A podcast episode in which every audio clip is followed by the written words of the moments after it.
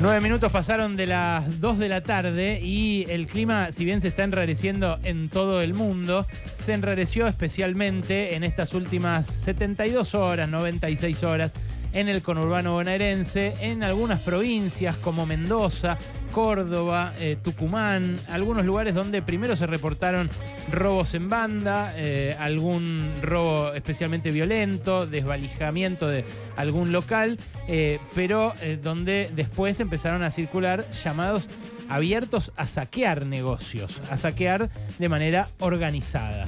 Bueno, hay eh, muchas discusiones eh, en torno a esto, eh, pero en línea está Lucas Gui, que es intendente de Morón y que tiene la gentileza de atendernos a esta hora. ¿Cómo estás, Lucas? Ale Berkovich, acá en Radio con vos. Hola Ale, ¿cómo estás? Un gusto escucharte. Bien, muy bien. gracias por atendernos. ¿Hubo alguna situación de estas en Morón? ¿Ustedes tuvieron denuncias, reportes, algún caso concreto que me puedas compartir? No, no, no, no, no, no tuvimos ninguno. Ayer, alrededor de esta hora, empezó a circular una versión muy fuerte en redes, fundamentalmente en WhatsApp, que era que era inminente, que iba a suceder. Naturalmente eso generó cierto temor, que ocasionó que comerciantes preventivamente decidiesen bajar sus cortinas, sus persianas e interrumpir la actividad.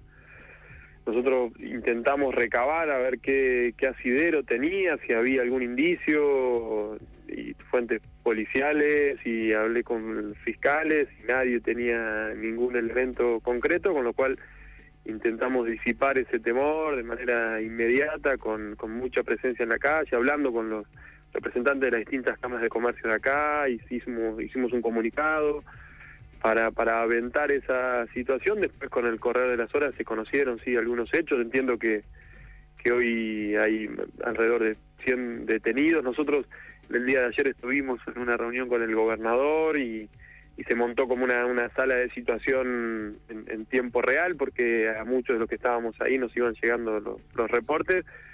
Eh, y lo que hay que desentrañar ahora en el marco de las investigaciones es la motivación, ¿no? Parece parece que, tiene una connotación política que, busca desestabilizar y generar un clima de, angustia y zozobra que, que hay que evitar tomando las medidas y conociendo, bueno, en qué circunstancias estas personas decidieron llevar adelante esta, esta práctica. ¿Las cadenas de WhatsApp a quién les llegaban, Lucas?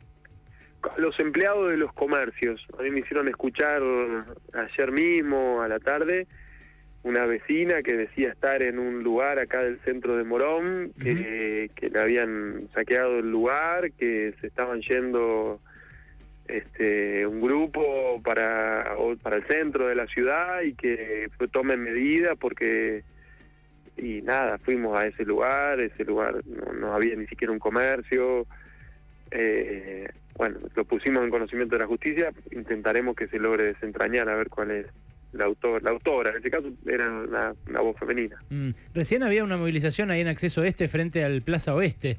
Eh, era, era una movilización de, organizaciones, de organizaciones sociales, ¿no?